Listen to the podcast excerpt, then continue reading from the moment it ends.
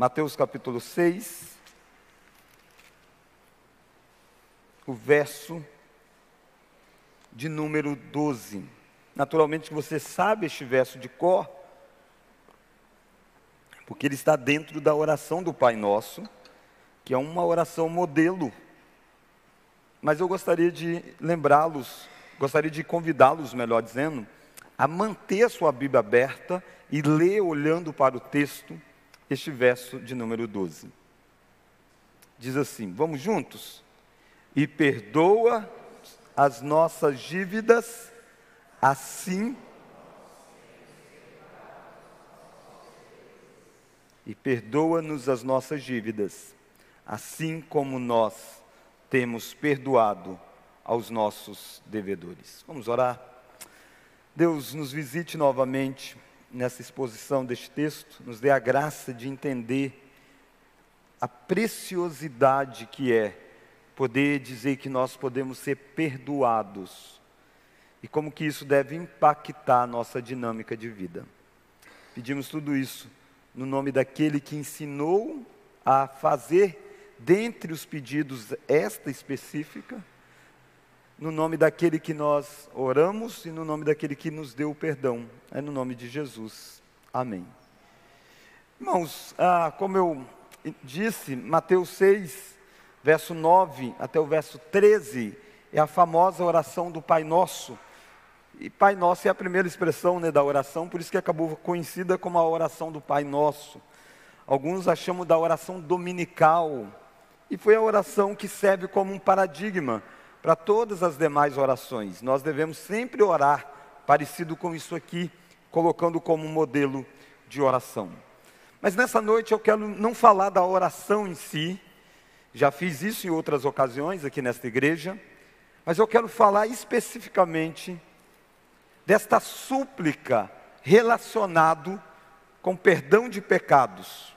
E o nosso tema é perdoado e perdoando. Perdoado e perdoando. Deus trata com o nosso pecado e nos ensina a tratar com os erros dos outros feitos a nós. Olha então como que Mateus capítulo 6 vai tratar disso e vai nos ensinar essa beleza de perdoado e perdoando. O primeiro aspecto que eu quero olhar com você é esta bênção de ser perdoado. Isso é uma grande bênção que nós temos. Dois grandes temas norteiam uma boa compreensão do nosso relacionamento com Deus.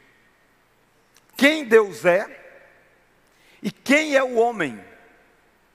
Se você quisesse fazer essas expressões de forma técnica, você diria teontologia, que é o estudo da pessoa de Deus, e a antropologia, que é o estudo da pessoa do homem, ou quem é o homem.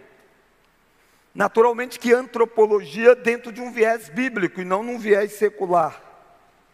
Entender quem Deus é, entender quem o homem é, entender esse relacionamento que é estabelecido entre Deus e os homens, você passa necessariamente em aprender o que é perdão. Porque o Deus que é santo, ele fez um homem que é perfeito para se relacionarem num relacionamento perfeito. E nós gostamos de relacionamentos perfeitos. Nós cobramos do outro perfeição nos nossos relacionamentos. Nós brigamos porque o outro não é perfeito conosco. Nós os cobramos. Em algumas medidas, algumas ocasiões nós até acionamos a justiça. Em alguns momentos é necessário. Naturalmente, quando o outro não é um cristão, né? Você precisa acionar a justiça. Percebe o quanto que a gente deseja a perfeição. E Deus nos fez, Ele é perfeito, e nós teríamos um relacionamento perfeito com Ele. Mas dentro de uma antropologia, ou dentro de quem é o homem, A gente precisa entender quem é o, o que fez o homem se tornar aquilo que nós o vemos hoje. Ele hoje não está no estado em que ele foi criado. Ao contrário de uma perspectiva secular, de onde o ser humano evolui. Não é essa a dinâmica bíblica. A dinâmica bíblica é de um homem que involui. Ele é criado numa condição e com a queda ele decai daquela condição. E isso nós estamos falando de pecado. O pecado faz um rompimento de relações. Da relação de Deus, de Deus, melhor dizendo, com o homem. Esses dois seres não têm como se relacionar mais por causa do pecado. A ideia que Isaías traz para nós é esta: Isaías chega a dizer assim que o pecado causa separação entre nós e o nosso Deus. Por detrás de rompimentos, existe o pecado sempre. Por trás do rompimento da relação para com Deus, existe a prática pecaminosa. Por trás do rompimento de relacionamentos uns com os outros, existe a prática pecaminosa. O pecado sempre gera rompimentos. E para que haja então um relacionamento que você tem, que eu tenho com Deus, só é possível por causa de perdão. E é por isso que Jesus a coloca no centro desta oração do Pai Nosso. No pedido da oração, no modelo de oração, Jesus diz: você não pode esquecer de fazer a seguinte súplica: perdoa-nos as nossas dívidas. Talvez você acha que é fácil pedir perdão, mas não é. Pedir perdão realmente, verdadeiramente, precisa ser ensinado. Naturalmente, a gente não faz isso. A primeira coisa que nós tendemos a fazer, quando nós erramos, é rapidamente achar uma justificativa que, dê, que dá uma desculpa para o fato ocorrido. É assim dentro de nós, da nossa casa, quando o pai pega o filho fazendo uma desobediência, ele rapidamente tem uma desculpa a dar. E é assim a nossa relação com Deus. Isso está no nosso DNA caído. Os nossos primeiros pais fizeram isso. Tentaram fugir, terceirizaram a culpa Adão e Eva. E desde então nós fazemos o tempo todo isso. E é por isso que Jesus está dizendo: tenha coragem de pedir perdão a Deus. Tenha coragem de pedir perdão a Deus. Entenda que o relacionamento vai ser sempre pedindo, Deus perdoa as dívidas. E há uma série de riquezas por detrás dessas expressões, todas elas estão conectadas ao pecado, dívidas em outro momento, em outro evangelho, ao citar a oração do Pai Nosso, traduz, diz como pecado. E o pecado tem várias amplitudes de significado. Uma delas é errar o alvo, outra delas é ser transgressor. Isso é pecado, transgride a lei de Deus, nos coloca numa condição de culpado. E culpa, irmãos, não é muito, não é, não é necessariamente um sentimento. Culpa é uma, um estado em que nós ficamos desde que nós desobedecemos algo. É muito comum na conversa num aconselhamento, a pessoa dizer, mas eu não, eu não me sinto culpado. Será que o fato de alguém não se sentir culpado faz com que aquela pessoa de fato não seja culpada? O que é que torna alguém culpado? É o que ela sente sobre o que ela fez? Ou o fato daquilo que ela fez de forma objetiva é uma transgressão da lei? Se alguém aí fora comete um crime, ele diz: Mas eu não me sinto culpado de ter tirado a vida daquela pessoa, de ter assassinado. O fato dele não se sentir não tira o fato dele ter transgredido a lei. Por que, que essas nuances são importantes para nós caminharmos nesse tema, porque a nossa geração está o tempo todo tentando tirar de nós o peso que está no ato de pecar.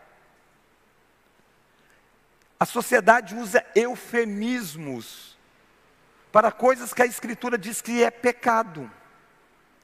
E aí a gente começa a usar eufemismo, que são palavras para amenizar a gravidade. E aquilo que deveria ser tratado como é, a gente começa a dar outros nomes. A sociedade faz isso e nos coloca como que numa camisa de força.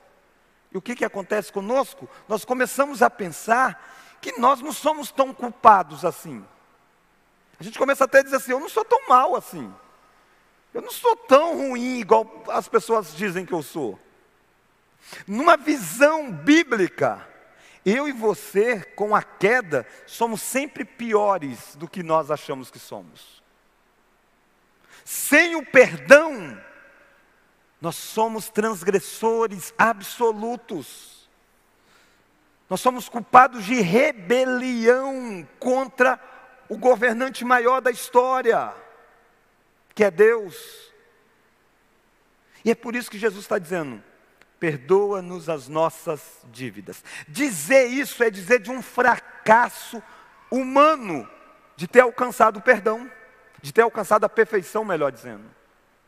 Por que, que é difícil pedir perdão? Porque pedir perdão é reconhecer que eu não fui capaz de fazer o que deveria ser feito.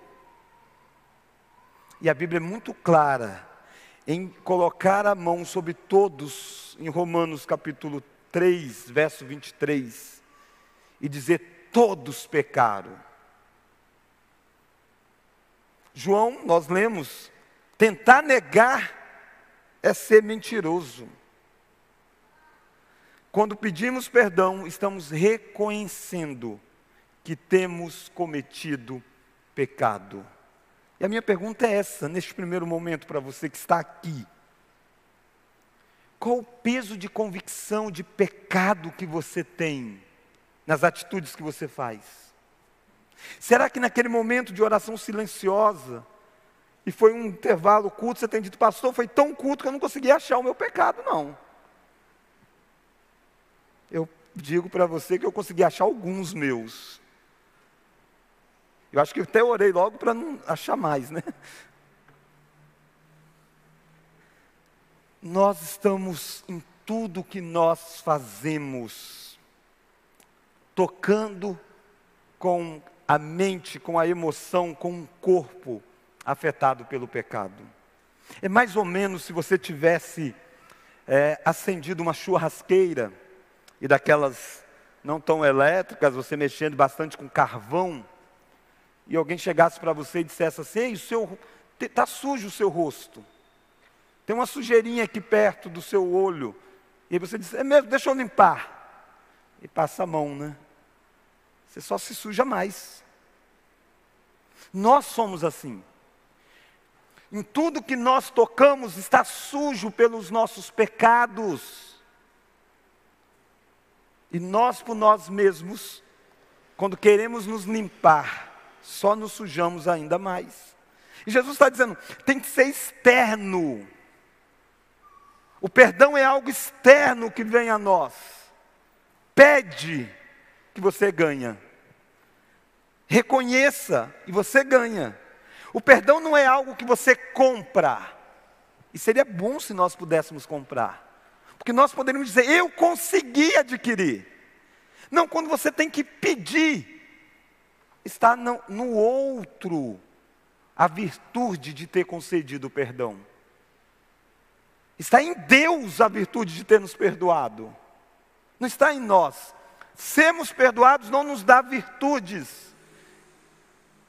Está em Deus em ter nos perdoado. Ele é gracioso. Nós não somos muito.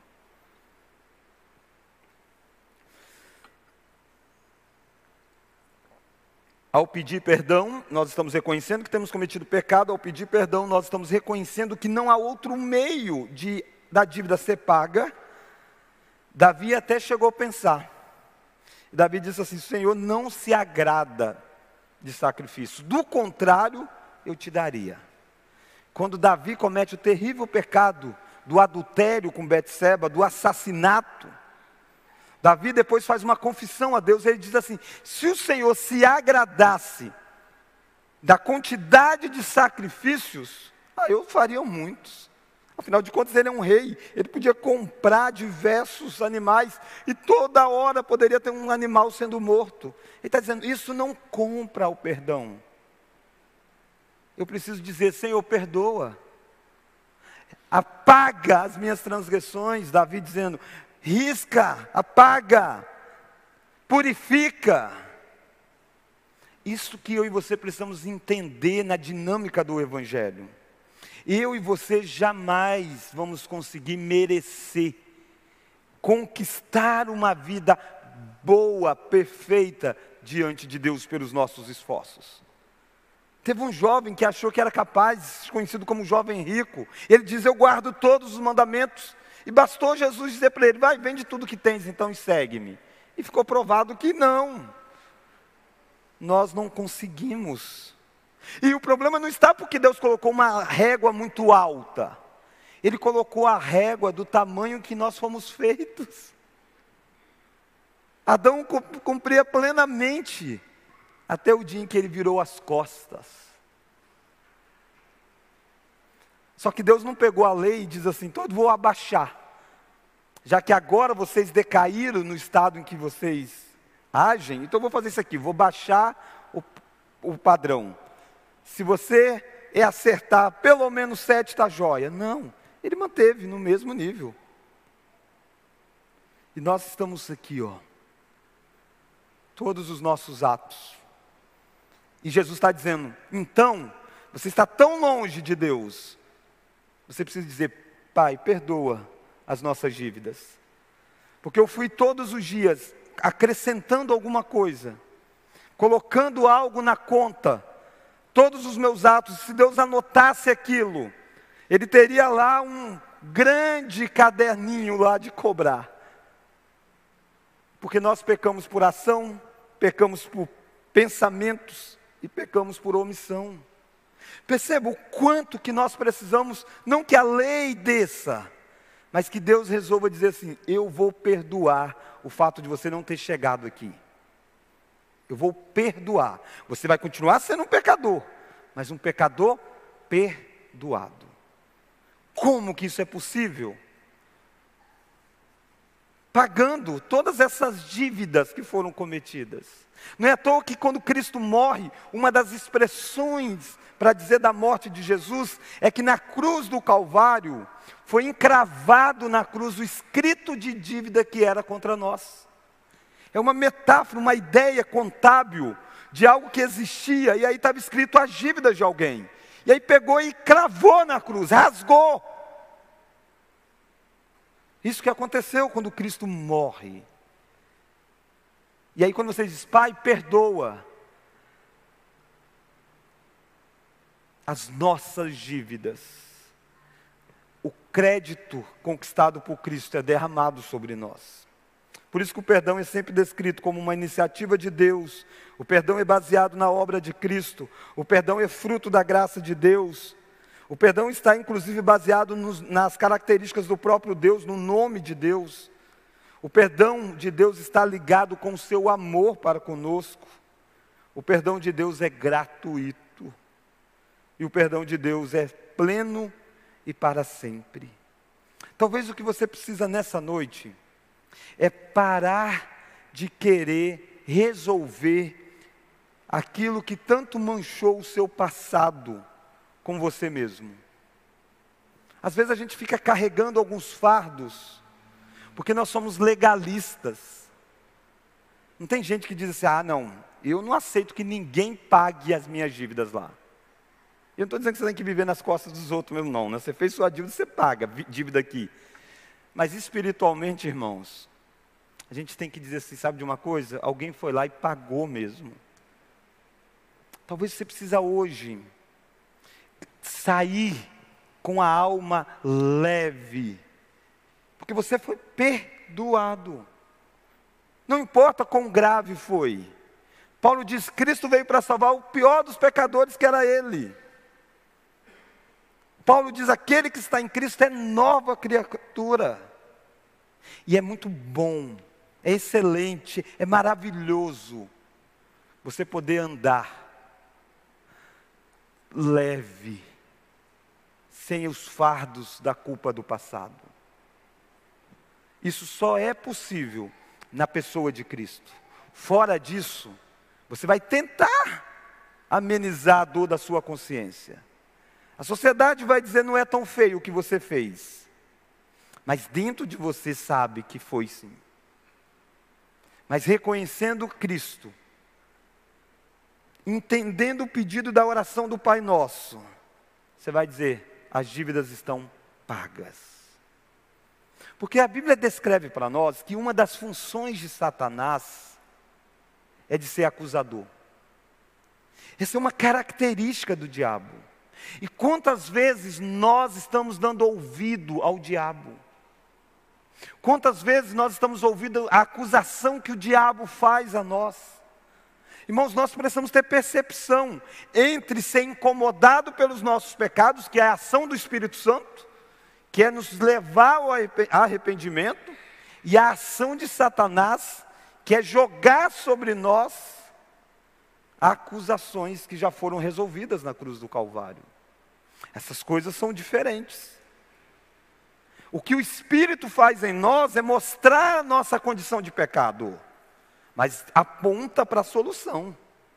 E quando nós vamos para a solução, nós nos encantamos com a obra de Cristo e encontramos perdão.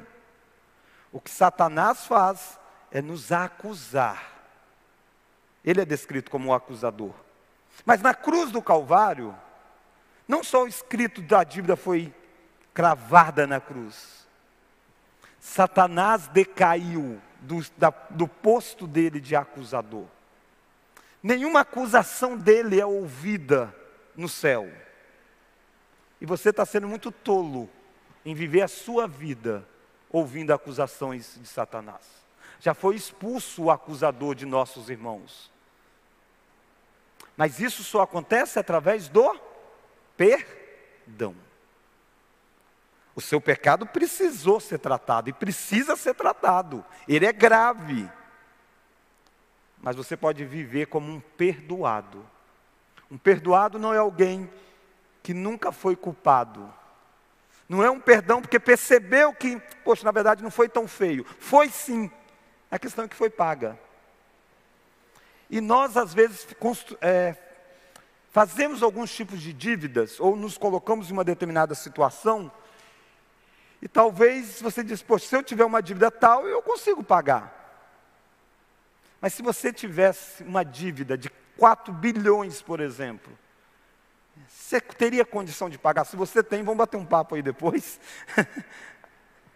Dificilmente, talvez você teria. E eu só usei um número ilustrando. A nossa dívida com Deus era impagável. Então não é uma dívida aí de uns, pesado, né, de uns 50 mil, mas você diz, eu vou fazer isso, fazer aquilo. Não, não é esse tipo de dívida.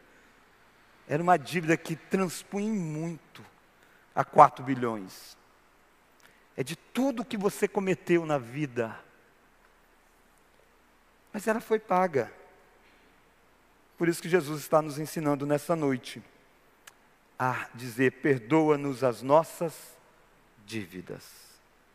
Mas talvez você ainda não encontrou esse perdão que você tem buscado em você mesmo, você nunca vai encontrar. Busque fora de você, busque numa pessoa chamada Jesus Cristo. Segunda lição que eu quero olhar com você, segunda e última lição: quem é perdoado precisa perdoar. Quem é perdoado precisa perdoar. Não é uma hipótese, não é uma possibilidade. É uma condição em que nós nos colocamos.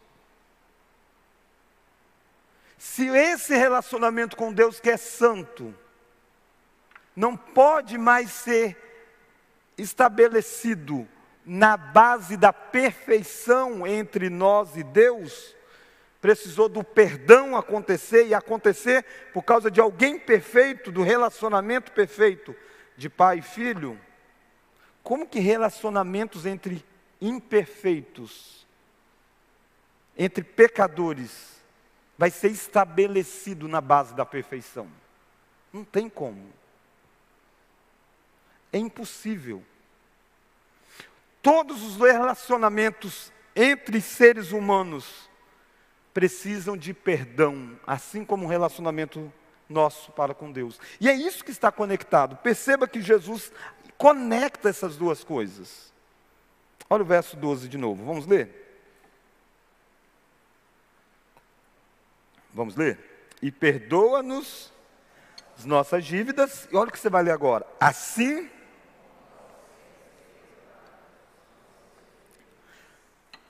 Há devedores, nós temos devedores, e nós precisamos perdoá-los. Quando pedir, perceba a relação que há entre esses dois temas, né? Ser perdoado e perdoar o outro. Por que, que há essa relação de dependência, de relacionamento? Porque quando pedimos perdão a Deus, mas recusamos a perdoar o próximo, nós estamos dizendo que o erro do próximo é mais grave do que o meu erro para com Deus. Quando você recusa perdoar alguém, e você diz, pai, me perdoa, você está dizendo o que eu fiz com o pai é menos grave do que aquilo que o outro fez comigo. O pai, sim, tem que me perdoar, mas eu perdoar o outro? Você viu o que ele fez? Então é por isso que Jesus está conectando, Jesus está dizendo, ao se relacionar, você precisa estabelecer essa relação. Eu só perdoo à medida que eu compreendo o perdão que Deus fez para comigo. Se você está com dificuldade nessa dimensão de perdão, reveja essa dimensão. Reveja a dimensão sua com Deus.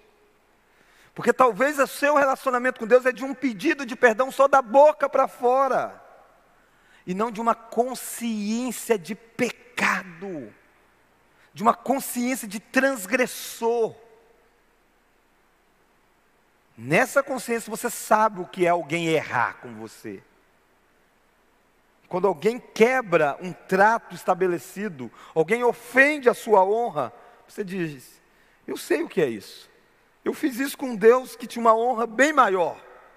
Então eu posso me perdoar. Por que é que nós encontramos tanta dificuldade em perdoar? As razões são várias. Eu não vou aqui fazer um tratado teológico tudo sobre perdão, mas eu quero lembrar que ter alguém que errou contra a gente nos dá uma condição de controle. Dívida é um poder.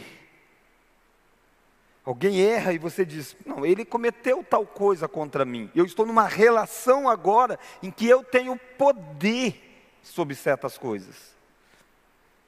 Casamento a gente usa muito isso, né? Em casamento a gente faz muito disso.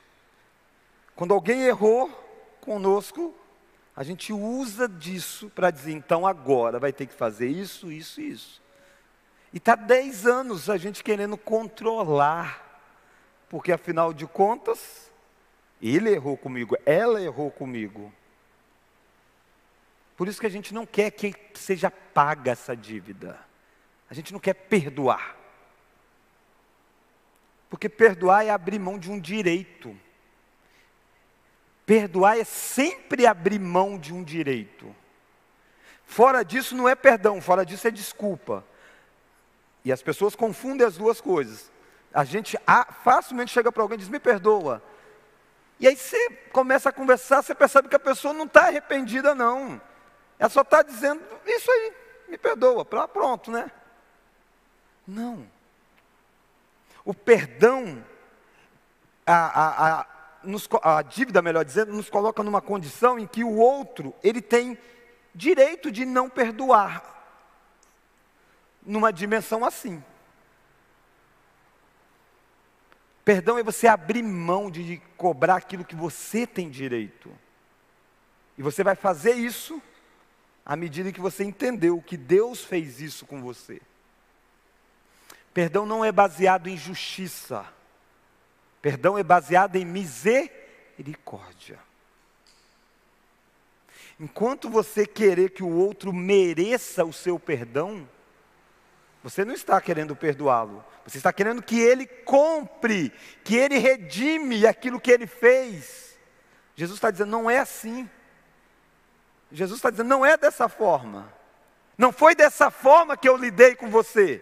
Então não pode ser dessa forma que você vai lidar com o outro.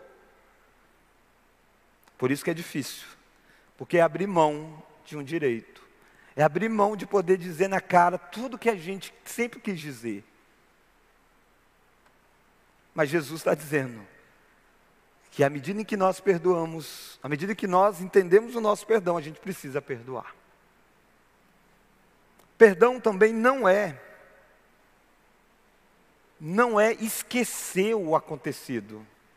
Tem gente que diz assim: não, calma aí, deixa eu esquecer primeiro para perdoar.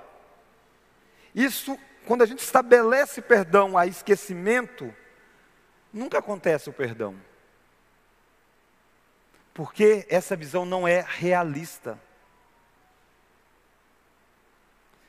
Se eu falasse para você nessa noite, não pense, por exemplo, em um elefante cor de rosa. Não pense nisso.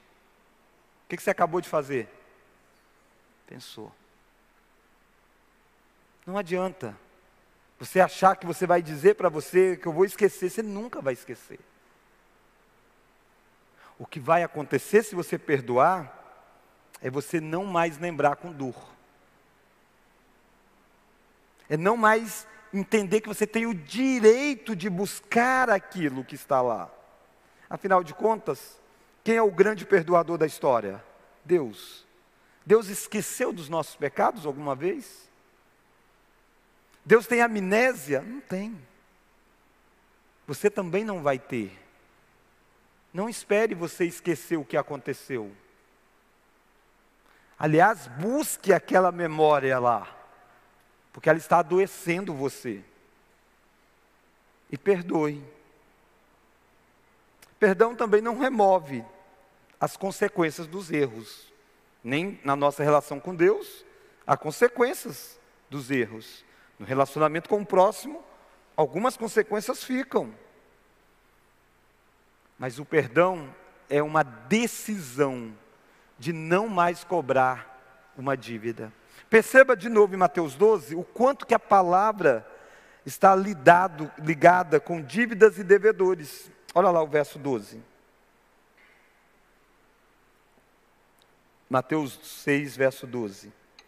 E perdoa-nos perdoa as nossas dívidas, dívidas, assim como nós temos perdoado devedores. Perdão está ligado em não cobrar o que eu tenho de direito. Deus resolveu não cobrar por causa da pessoa de Cristo. Eu e você devemos não cobrar por causa da mesma pessoa que nos perdoou, por causa da pessoa de Cristo. Como assim, pastor? O que a pessoa fez contra você, se foi algo errado, ofendeu a você machucou você, quebrou com a confiança que você tinha, quebrou com a lei que você tinha estabelecido. Mas se de fato o que ela fez foi errado, ela cometeu também o que? Um pecado contra Deus. Contra Deus. Mais ofendido do que você foi Deus com o ato que aquela pessoa fez contra você. E se em Cristo ela foi perdoada, se ela é um cristão, o sangue de Cristo, escrito da dívida, foi na relação dela para com Deus, mas nos pecados que ela cometeu com o próximo. O que aconteceu é que o pecado, a dívida que ela tinha com você, Jesus pagou por ela. E como que você está cobrando dela? Se Jesus pagou por ela. Mas aí talvez você diz, ok, pastor, agora o senhor me amarrou. Não tem como, né? Como é que eu vou cobrar de Jesus? Porque eu vou virar para Jesus e dizer, tá, então mas Jesus está lá cheio das dívidas que eu tinha contra. Você diz, tá, mas tem uma solução então. Eu só preciso perdoar aqueles que estão em Cristo, aqueles que são cristãos verdadeiros. Porque eu aprendi bem em teologia que Jesus morreu pelos seus. Então, com o descrente aí fora, se ele pisar no meu pé e ele pedir perdão, eu não vou perdoar, porque Jesus não pagou por ele, eu estou bem nessa relação. Deixa eu dizer para você que você está errado também. Por que, que você também está errado? Jesus de fato não pagou por ele. O sangue de Jesus não foi derramado pelo pecado que ele fez contra você. Mas no último dia, o pecado que ele fez contra você será pago quando ele for lançado num lago de fogo e viver eternamente debaixo da ira de Deus. Dentre os pecados que ele vai estar lá, pagando pelos pecados, estará aquele que ele cometeu contra você. Então você não deve hoje cobrar dele e não aceitar perdoá-lo. Porque o que vai tratar com o pecado dele é o juízo dado por Deus no último dia. Por isso que a Bíblia diz: ao Senhor pertence a vingança. Não cabe a nós. Eu espero que eu e você entendamos, irmãos, que o perdão é algo precioso. Precioso para nós, precioso para aquele com quem nós convivemos. Perdão aponta para a reconciliação. Às vezes a gente usa muita expressão assim, eu até perdoo, mas eu não quero se relacionar.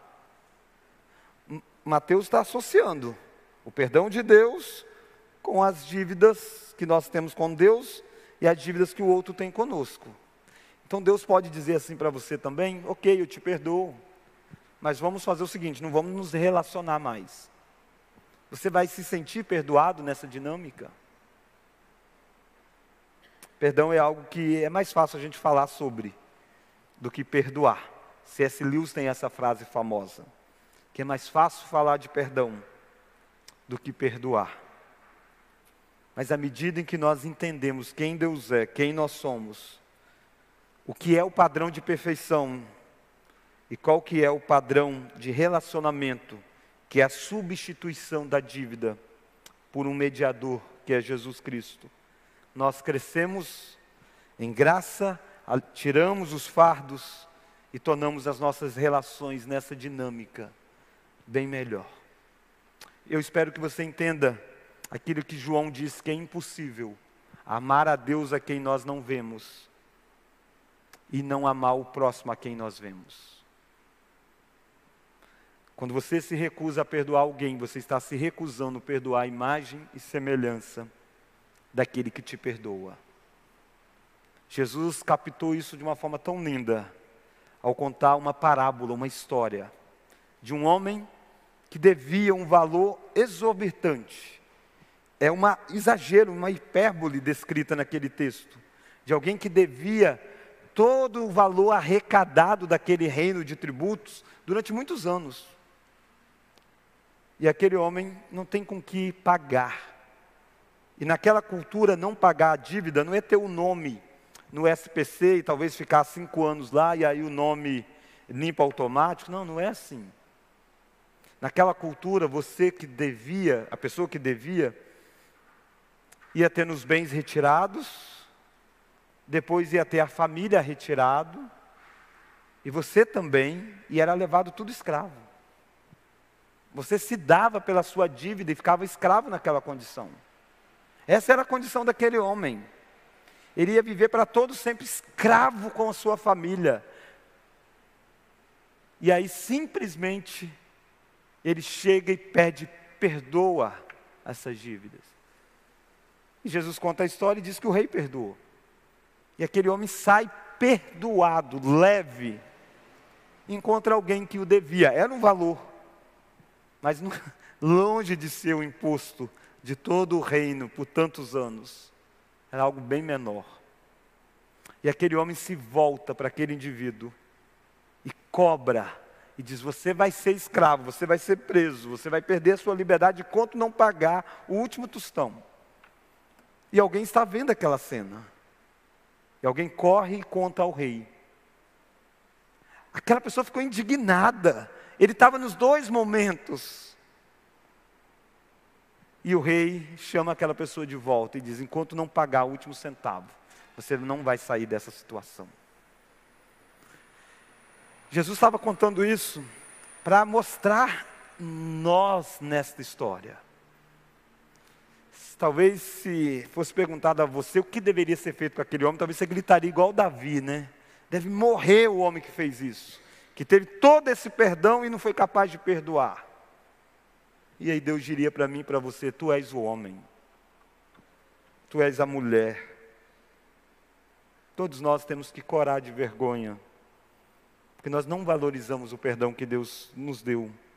Nós manifestamos essa desvalorização na medida em que nós não sabemos perdoar o outro.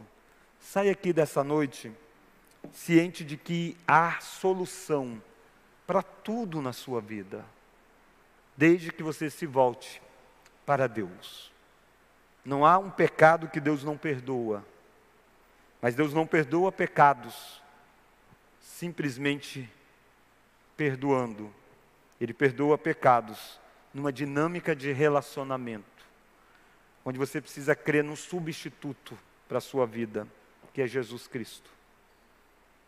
Crendo nessa pessoa, pare de não se perdoar. Se Deus perdoou você, quem é você para não se auto-perdoar? Mas saia daqui consciente de que o seu relacionamento não é perfeito. Hoje ainda, você vai se sentir ofendido. Não durma sem perdoar. Vamos orar, Deus. Deus, nós almejamos perfeição, porque nós fomos feitos para um relacionamento perfeito. Por isso nós desejamos tanto ter uma igreja perfeita, ter uma esposa perfeita, ter filhos perfeitos, ter chefes perfeitos temos empregados perfeitos, mas nós sabemos, ó oh Deus, que essa perfeição não acontece por culpa nossa mesmo, dos nossos pecados. Nós não somos perfeitos, embora criados assim. Por isso, Deus, nós queremos neste momento nos ensinar a que esse desejo de perfeição não deve ser ignorado mas deve ser visto numa pessoa perfeita que é Jesus Cristo. E nos encantarmos, como ele pôde dizer quando estava na cruz do Calvário: Pai, perdoa-lhes, porque eles não sabem o que faz. Como nós podemos ver ele agindo com graça para com pessoas que o odiaram. Por isso, Deus, nos ensine e nos quebrante a perceber que ele fez isso não simplesmente para ser um exemplo, mas para que nós pudéssemos ter as nossas dívidas perdoadas. Obrigado, Deus, porque diante do Senhor nós podemos ser nova criatura por causa do sangue do Cordeiro que foi derramado por nós. Tire de nós, ó Deus, toda a culpa não tratada, que a nossa culpa tratada em Cristo pode ser lançada no mais profundo do abismo nós possamos erguer a cabeça conscientes de que em Cristo estamos perdoados. Se há alguém nessa noite, ó oh Deus, que precisa se encontrar com a cruz do Calvário, porque não aguenta mais carregar o fardo da culpa, que a cruz do Calvário possa brilhar no coração. E se há alguém, ó oh Deus, nessa noite aqui, que não consegue perdoar pessoas, que a cruz do Calvário nos constranja a perdoar aqueles que têm ofendido as nossas vidas. Obrigado porque o sangue de Cristo foi derramado por irmãos nossos e lavou os pecados que eles cometeram também contra nós. E é no nome de Jesus que nós oramos. Amém.